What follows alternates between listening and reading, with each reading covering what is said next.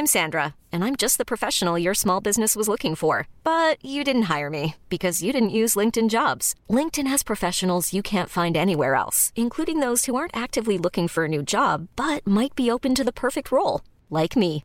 In a given month, over 70% of LinkedIn users don't visit other leading job sites. So if you're not looking on LinkedIn, you'll miss out on great candidates like Sandra. Start hiring professionals like a professional. Post your free job on linkedin.com/achieve today.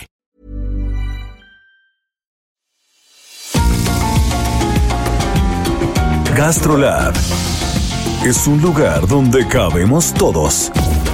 Aquí encontramos historia, recetas, producto, materia prima, vinos y un sinfín de cosas que a todos interesa. Ya que con cocina y vino se aprende en el camino.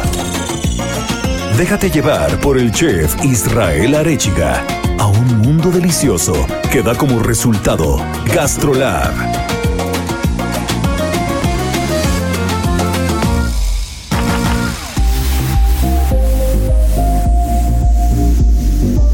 Amigos, ¿cómo están? Ya empezó GastroLab, ya es fin de semana, ya estamos en punto de la una de la tarde y ya tenemos muchísimas ganas de ponernos a platicar. Ya saben que siempre que hay buena comida, ya saben que siempre que hay buena plática gastronómica, buenos cocineros, es aquí, es en este programa, no hay que buscarle más. Y tenemos como cada ocho días a nuestra querida Miriam Lira, quien nos va a estar platicando de un gran cocinero, de un chef del norte del país, muy famoso en las tierras de Tijuana, en las tierras de la Baja, en las tierras de la Baja Sur, y que, y que realmente ha puesto la cocina mexicana eh, pues, pues en un lugar muy alto, en un, en un escalón en un escaparate que, que, muchos otros cocineros quisiéramos haber puesto ya o quisiéramos haber hecho, y es nuestro querido Javier Plasencia, que si platicamos de todos los proyectos que trae, nos acabamos el programa entero y ni siquiera, ni siquiera iríamos ni a la mitad. Las 8 de GastroLab. Es momento de dar un repaso por nuestras páginas. Así que mi querida Miriam Lira, pues bienvenida al programa como cada ocho días. Cuéntanos quién es Javier Plasencia. Hola amigos de GastroLab, ¿cómo están? Feliz fin de semana para todos ustedes y pues sí, fíjate que nos gusta mucho en GastroLab conocer a nuevos personajes, a nuevas personalidades, adentrarnos a ver quiénes están eh, causando furor a través de la gastronomía y en todo el país. Y fíjate que el chef Javier Plasencia es uno de ellos. Seguramente ustedes lo recuerdan, lo van a recordar si es que no, porque hace una semana se volvió muy famosa una foto que estuvo rondando en redes sociales porque estuvo al lado de Mel Gibson. Lo estuvo visitando Mel Gibson por allá porque traían unos unos proyectos cinematográficos y pues él les sirvió algunos platillos y en una de las fotos, muy curiosa, salen comiendo una ensalada César. Y pues bueno, ¿quién es el chef Javier Plasencia? Pues es un chef que nació en Tijuana y justamente la ensalada César, pues es de Tijuana, es algo muy emblemático de por allá y pues obviamente Mel Gibson no se podía ir sin conocer la historia de la ensalada César y pues probar todas las delicias que tiene además de mar, de terruño, de campo del gran Javier Plasencia. Pues ya lo dijiste, Miriam, hay un gran restaurante que es insignia de la ciudad de Tijuana, que gastronómicamente hablando, para quien no ha estado, se sorprendería de lo rico que se come en Tijuana y de la variedad que hay. Eh, podemos hablar de mil cosas, pero en particular ese restaurante César's o César's, que, que, es el restaurante que crea esta ensalada César, pues que ahora ya la puedes ver hasta en países de Europa, ¿no? La famosísima ensalada César llegó para quedarse y, pues nada más y nada menos que Javier Plasencia y la familia que son los dueños de este restaurante, pues son los creadores y, poder crear un plato, nosotros que nos dedicamos a la cocina, poder crear un plato que perdure de generación en generación, que vaya a otros países, que sea mundialmente reconocido, pues se dice cosa fácil, pero no lo es, ¿eh, Miri? Sí, la verdad es que, bueno, no es este tal cual el tema del chef Javier Plasencia, pero bueno, contándoles un poquito la historia de la ensalada, pues la inventó un, un, chef que se llamaba César Cardini, un chef de origen italiano que vivía en México y pues un 4 de julio le llegaron un montón de comensales a Tijuana en 1926, imagínate ya hace cuánto tiempo, y pues él ya no tenía nada que ofrecer en su restaurante. Entonces lo que hizo fue agarrar pues las lechugas, el queso, el pan duro, los crotones, y pues dijo, ahorita me hago una ensalada. Y pues esta ensalada se volvió tan famosa que tuvo hasta que patentarla y como dices, no hay restaurante del mundo que no sirva una buena ensalada César. Y es orgullosamente mexicana, nacida en Tijuana, igual que el chef Javier Plasencia. Así es. ¿Y qué otros conceptos tiene Javier? Oye, fíjate que a mí lo que me llama mucho la atención es que últimamente han, han, salido a la luz, no es que apenas surjan, pero que se están dando a conocer cada vez más chefs que son embajadores de su estado. Y eso es justamente lo que es Javier, ¿no? Ha puesto en alto en, un lugar muy importante a toda la gastronomía de la Baja, no solamente todo lo que abunda en el mar, sino ha llevado a un lugar muy importante lo que se da en sus huertas, en sus viñedos y los ha exaltado de una manera muy, muy importante. Ya lo habíamos platicado hace algunas semanas con el chef Nico Mejía, que él ha llevado a, a Colima a niveles inimaginables y pues bueno, ahora el chef Javier Plasencia hace lo mismo, ¿no? Este, poniendo en, un lugar muy especial al abulón, al atún, a la cocina de brasa, con diversos este, proyectos que tienen toda la baja, que como tú dices, ¿no? Si nos pusiéramos a hablar de cada uno de ellos, pues nos llevamos este, el programa entero. Su primer restaurante lo abrió en 1989, o sea que ya no es un primerizo, pero fue hasta 2009 que abre el, el primero digamos, que le causó un furor inimaginable que se llama Erizo y que este restaurante nace como inspiración que de un viaje que él hizo a Perú. Y pues eh, Erizo nació siendo como una barra de ceviches con apenas cuatro mesitas, pero fue tal el furor de este restaurante que, híjole, pues fue un boom, se hizo un restaurantazo, creció y dijo, bueno, pues ¿qué más le puedo meter que tenga que ver con el norte? Pues un asador de carbón para preparar taquitos, mariscos al estilo sinaloense, ¿por qué no? Con productos de la baja también. Y pues así se forjó lo que es Ollerizo, una cocina de mariscos completamente haciéndole honor al norte. Y así te puedo ir contando. ¿Sabes también qué concepto a mí me encanta? Recién estuve a principios de año en Todos Santos y Jazamango, por ejemplo, que, es esta huerta, ya lo platicabas al principio, ¿no? Que no todo, no todo va ligado también al mar, sino también tiene muchas cosas ligadas a la huerta.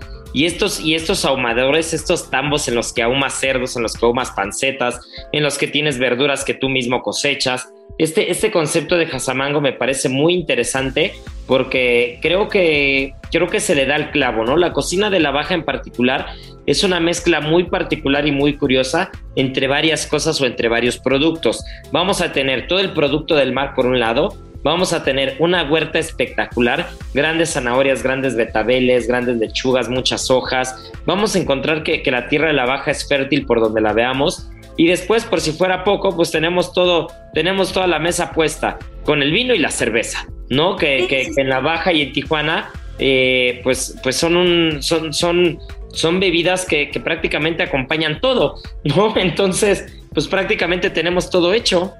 Sí, completamente. Fíjate que después de Erizo abrió Misión 19, eso fue en 2011. Y después, ya unos añitos después, 2017, abre Jazamango que a mí me gusta muchísimo este, este proyecto de Hazamango porque creo que fue uno de los primeros en el país, si no es que el primerito, de traer a México el concepto del huerto al plato y del plato a la boca, claro que sí, porque era eso, ¿no? ¿Qué tenemos en la huerta? ¿Qué podemos eh, cocinar ahora mismo que no dañe al ecosistema, que no sea invasivo con, con todo lo que hay a nuestro alrededor y crear esta, esta conciencia, ¿no? No solamente eh, entre comensales, sino también entre productores, entre toda la gente que, que va formando esta cadena de alimenticia y que, bueno, en Jazamango se ve completamente este, ligada porque vas viendo cómo van saliendo el quesito que lo hicieron recién, las verduras recién recién cortadas, las frutas, los pescados, que bueno, fresquísimos, toda la frescura de la baja, todo el marisco, el cerdo, algunas especias, que todo sale de ese lugar, o sea, no hay nada que, venga externo, ¿no? Entonces es uno de esos conceptos súper sustentables que le dio completamente al punto porque además, pues la baja también sufre mucho del agua, ¿no? Entonces, a pesar de que es una zona que está repleta y rodeada de agua, este, el agua es un tema preocupante para ellos, entonces tener cada vez procesos más sustentables y, no invasivos es fundamental. Y Hasamango fue uno de esos proyectos que puso batuta. Sí, claro, es de esos proyectos ganadores. Incluso yo recuerdo que al lado del restaurante hay una panadería que hacen un pan que de verdad apenas estás entrando al terreno de Hasamango, porque digamos que, que que es como si entraras a un terreno medio desértico, ya sabes, muy, muy de la zona de la baja. Y, y Hazamango está como en el centro y hay como unos departamentitos que también son parte de Hazamango y que los rentan a gente que vive ahí en Todos Santos, a cocineros, a mucha gente que se va a vivir ahí para producir vino, chela y muchas otras cosas. Y tienen una panadería que de verdad apenas vas entrando al terreno y ya huele a pan recién horneado. Te tomas un cafecito, te echas un panecito y después te pasas a comer a Hazamango o al revés y de verdad estás en la gloria, ¿eh? Sí, y ya para 2017 abrió Finca Altozano. Ese está en el Valle de Guadalupe. Y es más o menos el concepto de Jazamango, pero acompañado de un viñedo. Es un restaurante viñedo. Entonces, ahí de verdad que es uno de los destinos gastronómicos más impactantes que hay en este país porque las puestas de sol son fenomenales, un buen vino, una buena comida, este, carne a las brasas, híjole, es una delicia. Y ahí ocupa el chef una, una técnica de cocción que es muy particular, que son cajas chinas. ¿Tú conoces esta técnica, chef? Sí, y me encanta sobre todo con el lechón. De verdad, la, el, el resultado es una delicia, es una locura. Sí, que son básicamente como hornitos donde meten la carne y todo se cocina a, las brasas. Y pues bueno, este es uno de los métodos predilectos del chef y pues le ha valido Finca Altozano un montón de reconocimientos. La verdad es que es una delicia visitarlo. En 2017 también abrió otro proyecto muy, muy emblemático ahora mismo que se llama Animalón, que es un pop-up que se va moviendo también por el Valle de Guadalupe, por algunos otros lugares. Y pues es toda la frescura al aire libre, del mar, este, todos los sabores y platillos inspirados de la cocina de la región. Estos se ven ahí este, cobijados bajo un encino que tiene más de 200 años de historia. Y pues bueno, también resulta ser un lugar súper especial. Ahora mismo tiene otro que se llama Animalón by the Sea, que anda por los cabos y anda en el mar y es una gozada porque vas como en un barco y ahí te sirven toda la comida y toda la cena, puede ser en la tarde viendo un atardecer. Entonces también este chef se fija mucho como en crear estas experiencias inolvidables para los comensales, ¿no? No solamente vas y comes delicioso, sino que te queda grabada en la memoria toda una estampa de la región que me parece también muy importante. No, pues bien lo dijimos al principio, si nos ponemos a platicar de todos los conceptos y todo lo que ha hecho Javier Plasencia, lo que ha hecho la familia, todo lo que han hecho en la baja, pues realmente es, es, es, interminable, ¿no? Es interminable, eh, han aportado infinitamente eh, conocimiento, gusto, ganas, han aportado eh, muchísimo a la escena gastronómica mexicana y estoy seguro que así seguirá siendo. Y pues nada, mi querida Miriam, eh, ¿qué te parece si cambiamos un poquito de latitud, cambiamos un poquito de región y ya dejamos hablar un poquito a Marianita que nada más nos escucha hablar de restaurantes, de todo y se queda con ganas como entre de antojo, entre meter la cuchara, entre no se mete la cuchara, sí o no? Pero estuvimos hablando también en Gastrolab de la paella, ¿es verdad o no es verdad? Es verdad, porque el 20, 20 de septiembre es el Día Mundial de la Paella. Y yo sé que de ustedes dos es uno de sus platillos favoritos. Y pues bueno, la paella yo creo, ustedes ya me dirán si sí o si no, es quizá el platillo de origen español más conocido en todo el mundo. Díganme si sí o si no. Es más, mi querida Miri, es el platillo que más se liga a un país en todo el mundo. Más que los tacos a México, más que el sushi a Japón, más que la pasta Italia, es la paella el plato que más se liga a un país. Pero Marianita nos va a platicar por qué justo se celebra en esta fecha. Sí, le vamos a platicar. De hecho, es una celebración bastante joven, ¿eh? Tendrá dos años. Eh, bueno, no, en realidad ya son, sí, dos, bueno, no sé, ya ni sé sacar las cuentas con esto de la pandemia. 18, pero bueno, empezó en el 2018 y justamente decidieron darle como un día a la paella por el alcance que ha tenido. Y, ya lo decías tú, Israel, es el cuarto platillo más buscado e importante en el mundo. O sea, estamos hablando de que al año lo buscan alrededor de 8 millones de veces. No, bueno. Es demasiado, ¿no? Ya sea como para buscar imagen, receta, lo que sea. Y sí, es como el platillo que, que te liga directamente a un país. Y es que si se dice en España, a menos a mí se me viene a la cabeza la paella. Bueno, antes ahora no, pero antes sí era como paella, ¿no? Y, se llama paella por el sartén, ¿verdad? ¿O tiene algún otro origen? Pues mira, eh, Marianita creo que iba a decir algo, este Marianita, a ver.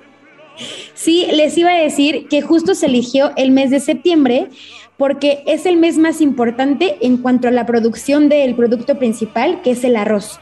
Entonces, eh, decidieron que este mes iba a ser como el importante y por eso eh, es este mes. Y por ejemplo, se dice que, no, no, sé si lo sepan, pero en algunos restaurantes los jueves normalmente siempre hay paella, ¿no? Y es porque se acostumbraba a salir, eh, había una persona que se llamaba Franco, que era un dictador y que siempre salía a comer los jueves y que le gustaba que el lugar que pisara, ese lugar tenía que haber paella. Entonces se hizo como una tradición y pues de ahí nace como los jueves de paellas. Oye, pues qué interesante, es como el Taco Tuesday, ¿no? Pero bueno, los jueves, los jueves de paella. Pero sí, mi, querida Miri, eh, respondiendo a tu pregunta o a lo que platicábamos del recipiente, hay como que muchas historias alrededor. Yo soy un apasionado de las paellas, sobre todo, más que apasionado de hacer paellas, soy apasionado de corregir lo que no es una paella, ¿no? o, dejar, o dejar claro lo que no es una paella. Porque, porque, yo creo y estoy seguro, María Niki, que de los 8 millones de, buscadores o de los 8 millones de, personas que están buscando eh, encontrar la receta de una paella, estoy seguro que es un muy pequeño porcentaje el que encuentra una paella tradicional o una paella de veras. Entonces, cuando hablabas del recipiente, eh, hay quien dice que viene de origen árabe la palabra y en efecto se refiere, se refiere al recipiente, y hay quien dice que no se refiere únicamente al recipiente, ¿no? Sino que fue una degeneración de una palabra latina y que posteriormente pues se le, se le puso así al, al eh, digamos, al plato como tal, pero, pero digamos que, que, la versión más aceptada es que sí es de origen árabe y que paella eh, realmente se refiere al recipiente y por ende cualquier cosa que pongamos en ese recipiente técnicamente tendría que ser una paella. En este caso, si, si, si nos vamos sobre esa, pues sobre esa historia, sobre esa parte,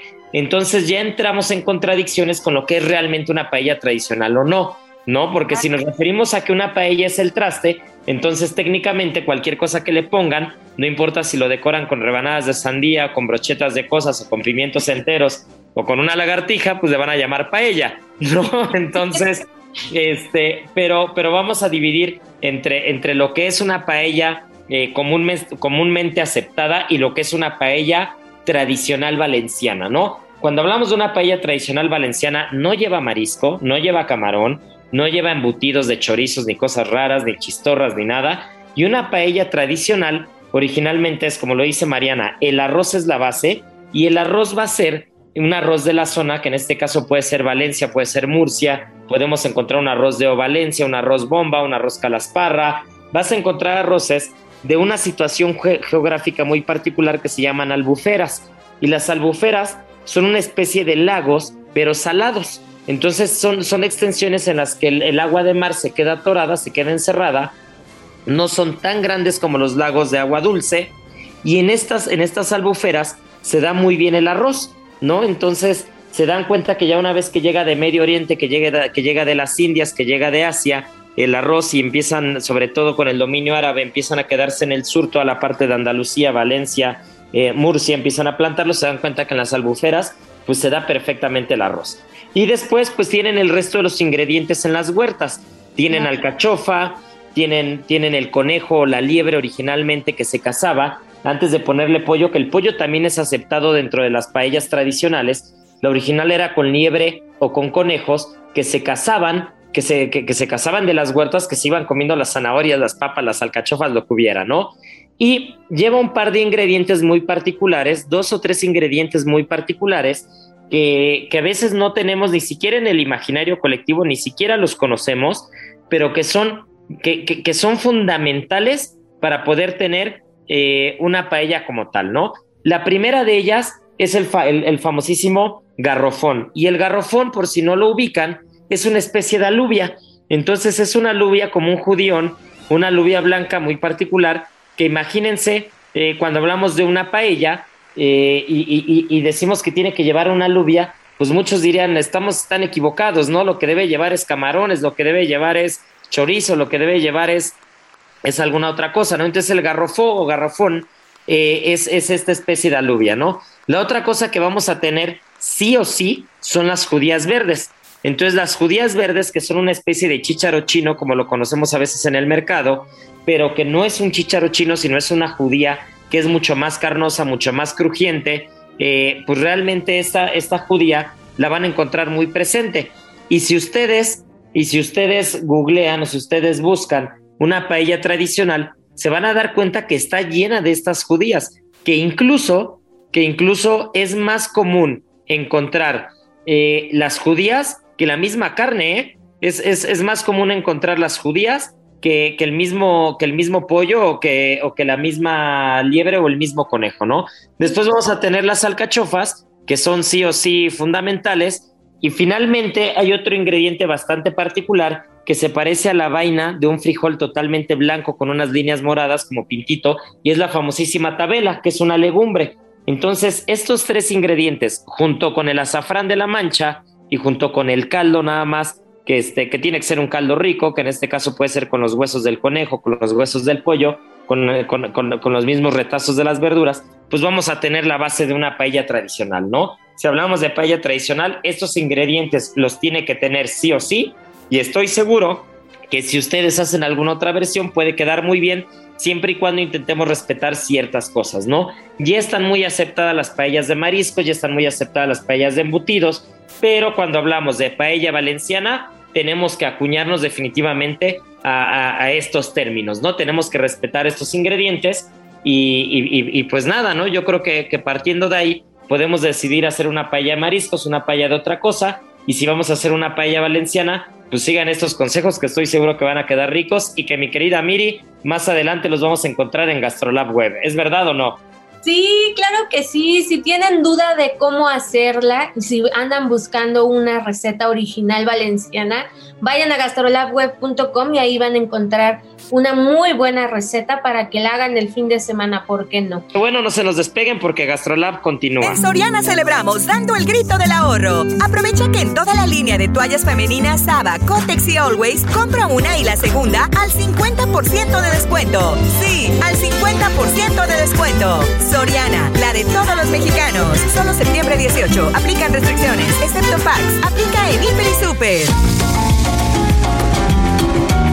Gastrolab es un lugar donde cabemos todos.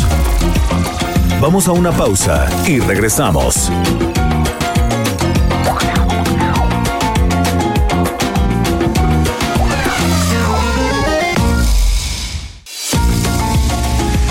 Gastrolab, estamos de regreso.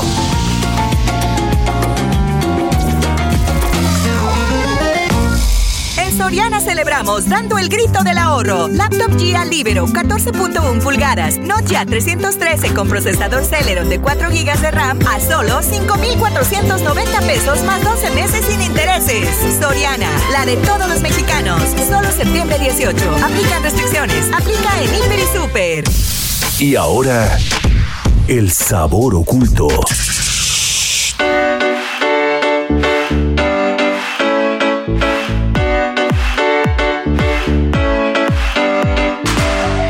Pues ya estamos de vuelta. Ya saben que Gastrolab dura una hora, nada de que ya se nos fueron. Ya estamos aquí para la segunda parte y tenemos a nuestra chef de cabecera, nuestra querida Marianita Ruiz, que trae una o un par de frutas muy particulares y que a veces confundimos por el nombre, pero que son dos frutas diferentes. Marianita, ¿de qué nos vas a platicar hoy? Sí, el día de hoy vamos a, resolver esa duda. ¿La pitahaya y la pitaya es lo mismo o no? Pues yo creo que no. Es muy bien, es correcto. Son dos cosas muy similares, pero al final son diferentes. Y eh, ambas son consideradas frutas exóticas y eh, las cultivan como plantas ornamentales y porque tienen una flor bastante bonita. Es una flor muy grande, blanca, fragante, nocturna y que solo dura una noche. Entonces, esta es como otra gracia que tienen ambas plantas. Las dos pertenecen a la familia de las cactáceas, solamente que la pitaya es de la familia de los Stenocereus y la pitahaya de la Hilocereus. Y bueno, les voy a platicar más o menos como cuáles son sus diferencias, ¿no? La pitahaya eh, su flor es eh, de las más grandes en general de las cactáceas. Y una de las características de este es que no tiene espinas a comparación de la pitaya. Si lo vemos por fuera, la pitahaya es esta que es como rosa, que tiene como escamas y justamente por eso también le dicen que es la fruta del dragón y porque cuando está creciendo es una es trepadora, entonces se va como enrollando en los troncos de los árboles y se dice que crea como la como el cuerpo de un dragón y por eso le dicen eh, fruta del dragón o en Vietnam le dicen tang long. ¿no?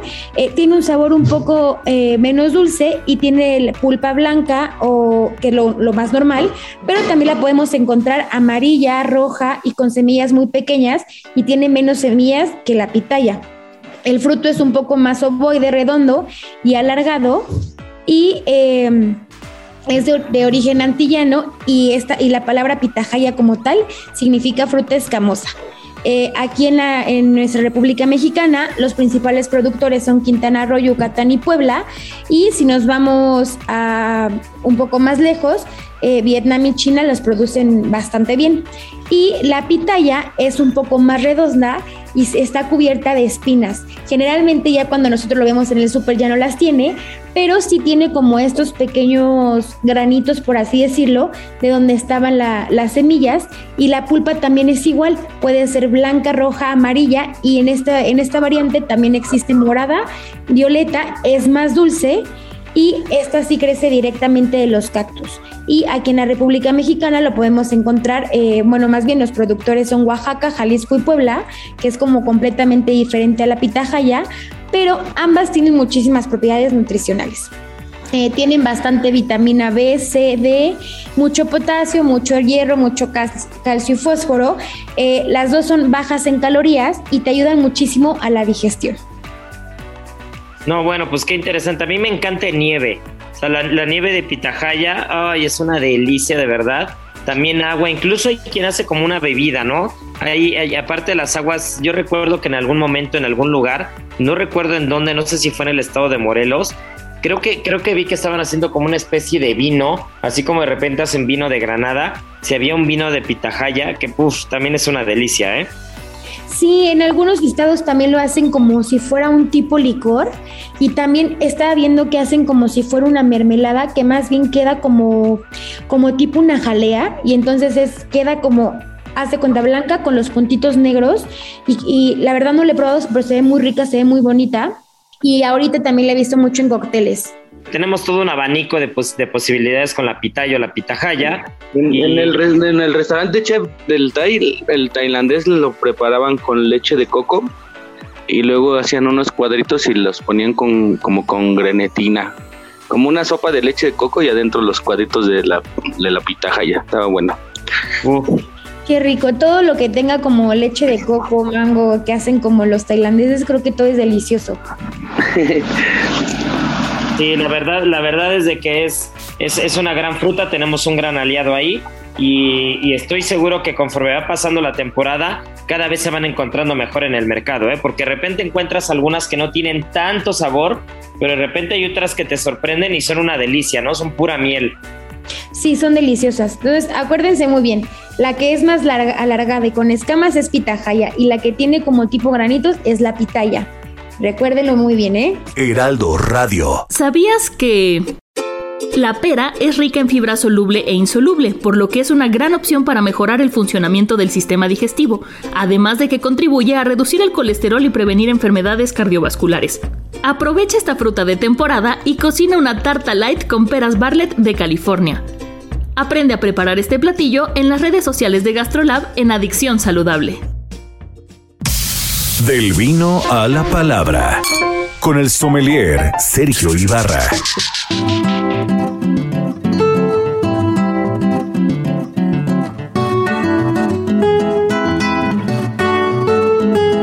Pues ya tenemos aquí al sommelier que ya trae muchas ganas de ponerse a platicar, porque hoy tenemos un tema bastante, bastante particular y bastante curioso, y es que vamos a hablar de los vinos de Estados Unidos, vamos a hablar de los vinos americanos, que Estados Unidos está siendo punta de lanza en el tema, sobre todo en el tema de la tecnología, en el tema de todos los procesos, y están logrando igual y no podemos decir igualar, pero se están acercando mucho al viejo mundo. Recordemos que cuando hablamos de los vinos y nos referimos a nuevo mundo y viejo mundo, estamos hablando que viejo mundo son, eh, Sergio, si, si estoy mal, corrígeme, pero viejo mundo es Europa, ¿no? Viejo mundo es vinos de España, vinos de Francia, vinos de Italia, ¿no? Toda la parte Hungría, vamos a encontrar Alemania, y cuando hablamos de nuevo mundo, pues vamos a encontrar desde Nueva Zelanda y Australia hasta Estados Unidos, México, Argentina, Chile, Sudáfrica y muchos otros países que originalmente no hacían vino. ¿Es correcto? Así es, chef, sí, ¿no? Hablar yo creo que del viejo mundo, pues es esa, esa es como de esos tabús del vino, ¿no? Hay, hay, los puristas, los puristas dirán que, que España, dirán que Francia, ¿no? Dirán que esa es Italia, ¿no? Toda esa parte del, del viejo mundo donde al final fue donde, donde inició todo, todo este eh, pues boom del vino, por así decirlo, ¿no? Toda esta crianza, tal vez el exceso de barricas, ¿no? Las, las denominaciones, el estilo del mezcla bordalesa, los estilos de, de la tempranillo tal vez de España, la Sinfandel que, que en algún momento ya se ha popularizado en Estados Unidos, pero ah, poca gente sabe que es una uva que es de origen italiano, que, que en Italia se llama primitivo, ¿no? Y, y se adapta muy bien a California y allá adopta el nombre de Sinfandel. Entonces, eh, pues como siempre sé, Estados Unidos ha hecho las cosas muy bien, muy bien, como, como tú lo dijiste hace un momento, ellos apuestan mucho por la tecnología y, claro que, que, teniendo tecnología, eh, pues yo creo que sí llegas a superar, por ahí hay algunos vinos que, que yo creo que si lanzamos los nombres, Scream and Eagle, Opus One, que han superado a, los del viejo mundo, a los clásicos. ¿no? Hay, una película por ahí que se que habla del Chateau Montelena que le ganó a los grandes a los grandes franceses también, pero pero repito otra vez los puristas como que pues le quita el romanticismo a veces, ¿no? Al, al, estilo de los vinos del viejo mundo, pero pues no estamos peleados tampoco con, con los de Estados Unidos, cuando están haciendo las cosas muy, muy, muy, muy bien, ¿no? Hay, hay, hay excepciones ahí. Claro, oye, yo tengo aquí una duda. Cuando hablamos de clones en los vinos, cuando hablamos de clones, que eso Estados Unidos lo tiene completamente trazado y lo tiene, tiene esa trazabilidad cuando hacen un vino y, pueden decir las vides que tienen sembradas de qué clones parten, ¿a qué se refieren con los clones? Bueno, de hecho, bueno, los, los clones son, ay, bueno, como dice la palabra, yo creo que llegan a tomar sarmientos o traen, eh, traen vides de, algunos viñedos y tratan de, de, repetirlos, ¿no? Ahora en esta área en, América. Y, yo creo que otra vez la tecnología siempre te, te, va a dar como que el pues en dónde estás el dónde está el ahora sí el error tal vez no dónde corregir el vino no dónde corregir la vid dónde dónde te va a dar mejores frutos no dónde cultivarla en alguna ocasión eh, conocí al, al, que era el, el winemaker de, de, Opus One. Y déjame decirte que, que era gente mexicana, hecho. ¿eh, y ahí esa es la otra, otra vez, la gente que trabaja también a veces en Estados Unidos es mucha mano mexicana, que no lo saben, ¿no? Que no lo saben, pero, pero la gente que en verdad trabaja la tierra es, es el producto que luego de repente has probado y son unas cosas espectaculares, ¿sabes?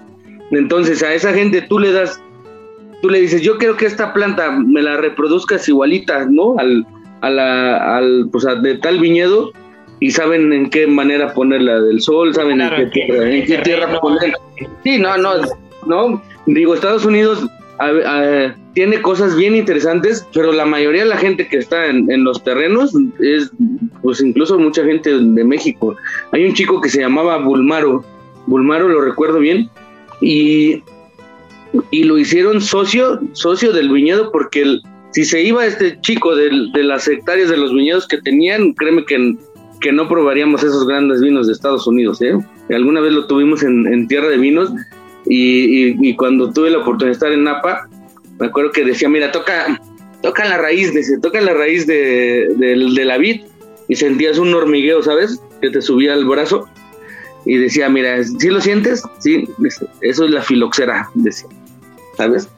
Entonces, pues es gente que en verdad sabe trabajar la tierra y pues el resultado día a día está espectacular, ¿no? Y digo, y con todas las normas que llega a tener Estados Unidos ahora con, con sus habas, ¿no? Con, con el ABA, yo creo que ahí les platicaron un poquito que era, que era el, el, el ABA, que es el American Viticulture, American Viticulture Area, ¿no? que, que es una mención de calidad que, que hizo Estados Unidos desde 1970 ¿no? Para, para tratar de hacer como un tipo de denominación de origen, ¿no? Todos, todas estas, bueno, todos estos vinos que tienen el ABA, pues te está dando pues una calidad, ¿no? Sabes que es de, de una área determinada, sabes que es de una región donde, donde hay ciertas vides cultivadas, y luego la otra mención que es el meritage, ¿no? Que, el, que ellos, los bueno, los, los, la gente de Estados Unidos hablan del Meritage y el Meritage pues simplemente es un estilo de mezcla bordalesa, ¿no? Esa mezcla de Cabernet Sauvignon, de Merlot, de Malbec, de Cabernet Franc y han sacado de ahí pues muchos grandes, ¿no? Los que hemos probado, Lopus One, tan solo noche. Heraldo Radio.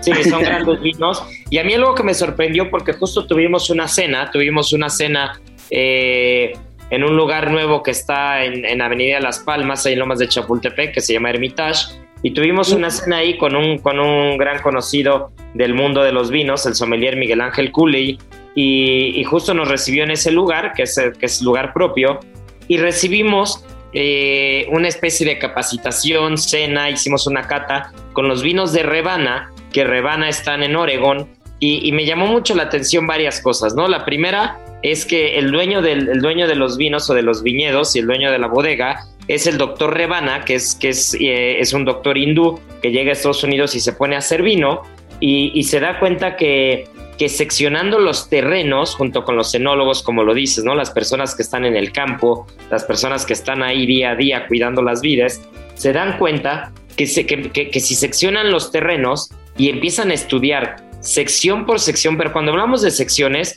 eh, decir una hectárea únicamente de viñedo es muy poco, es, es, un, es un, espacio muy corto, ¿no?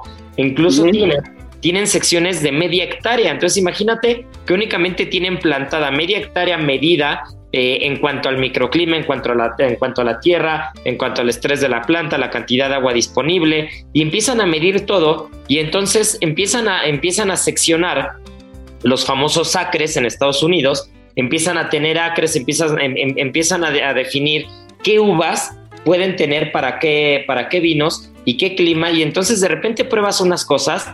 Para mí es de lo más cercano que yo recuerdo últimamente que he probado, que se le puede asemejar a Francia o al viejo mundo, ¿no? Bueno, para los que nos están escuchando, Oregon se, se ubican en Washington, ¿no? Y, y esta, otra vez, los habas, que son las áreas vitivinícolas americanas, ¿no?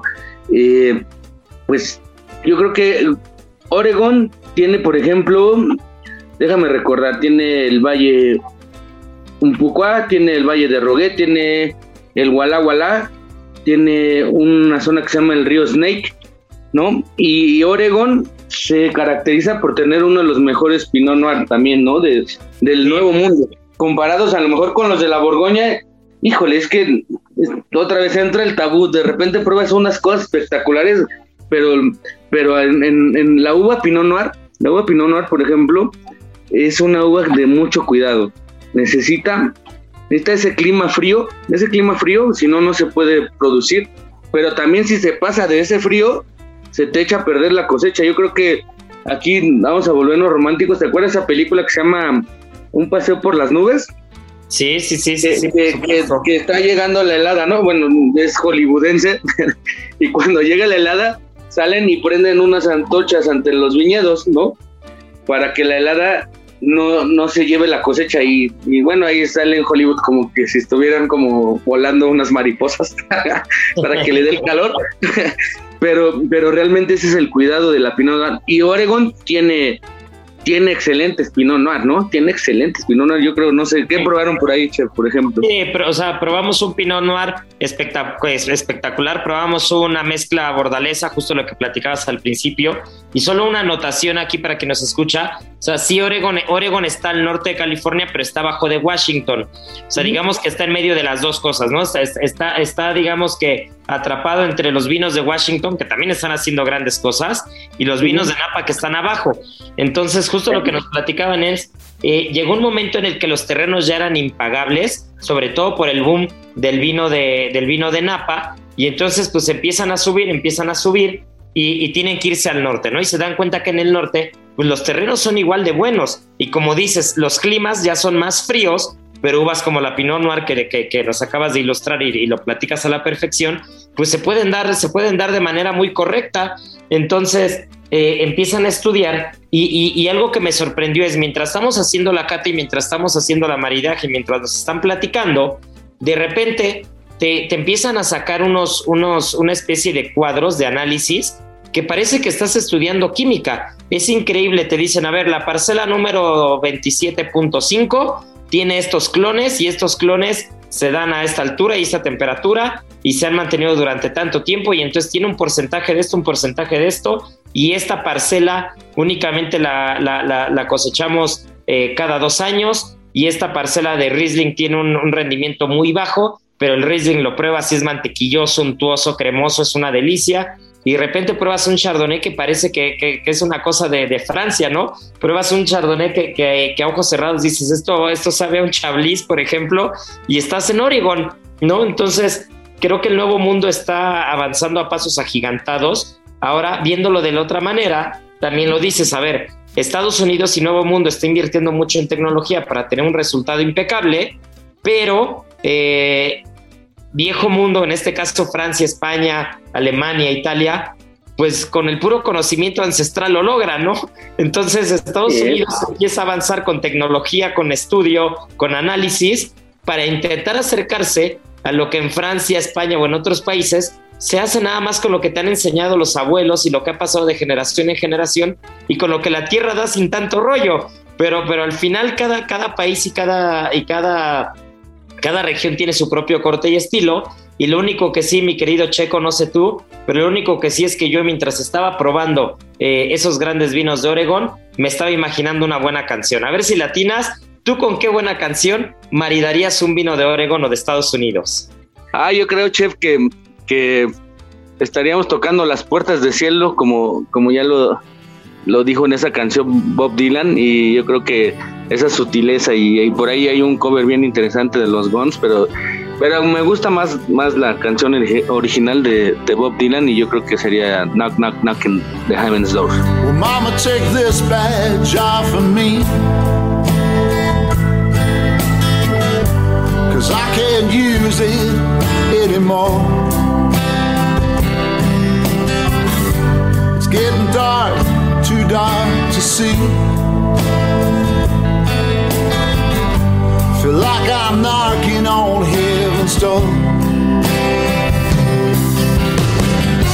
I'm knock, knock, knocking on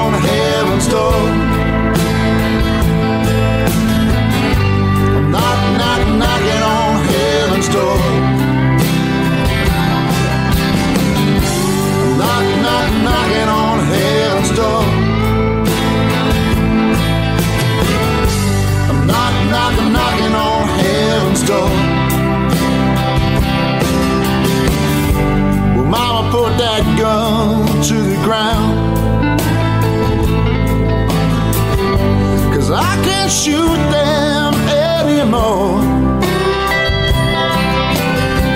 There's a long black cloud coming on down.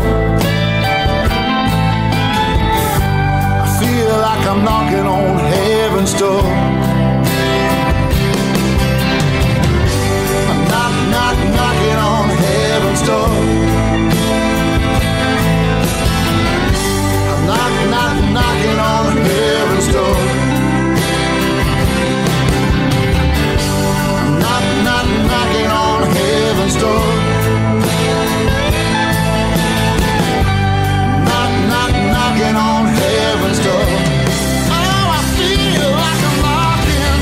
Heraldo Radio. No, bueno, pues qué pedazo de canción, mi querido Checo, pero yo definitivamente, si me voy a estar tomando un vinito de California, un vinito de Oregon o de Washington, de toda esta zona eh, de Estados Unidos, para mí poner Hotel California, su versión original, sin más, es como estar en el cielo. Así que bueno, pues vamos a escuchar un poquito de esta canción y no se nos vayan porque tenemos que, que hacer la adivinanza del día.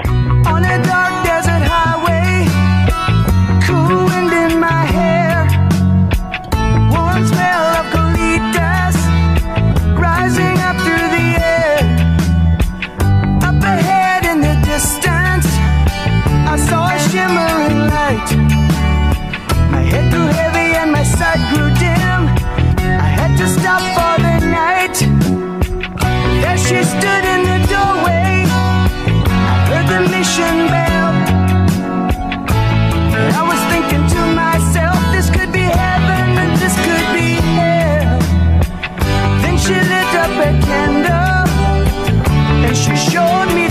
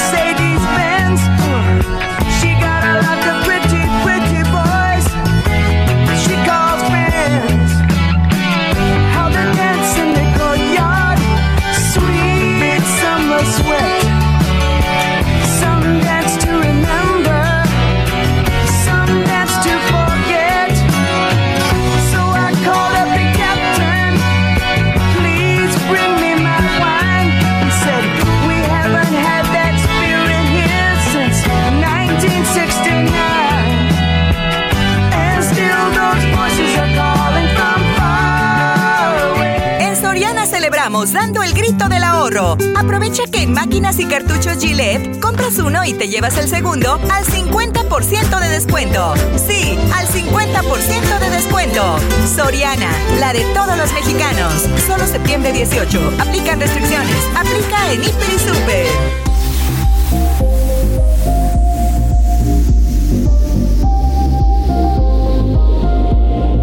Muchas felicidades al ganador de la adivinanza la semana pasada. Ahora sí que el programa se lo está yendo como vino de California. Y vamos a ir de rápido. La adivinanza de esta semana, ya saben que es arroba Israel Arechiga, arroba Israel A R T X I G A. Díganos tres marcas de vino de Oregon y entonces con eso vamos a tener para una buena botellita de vino de Oregon. Así que ya saben, arroba Israel Arechiga. Muchas gracias por escucharnos, que tengan un buen fin de semana. Y no podemos irnos sin decir nuestra frase que tanto nos caracteriza. Tripa vacía, corazón sin alegría. Aquí concluye otra emisión más de GastroLab, el lugar donde cabemos todos. Esta es una producción de Heraldo Media Group.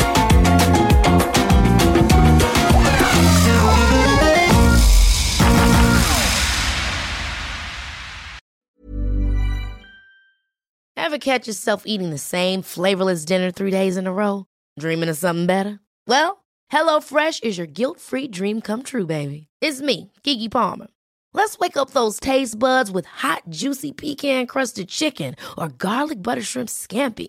Mm. Hello Fresh. Stop dreaming of all the delicious possibilities and dig in at HelloFresh.com. Let's get this dinner party started.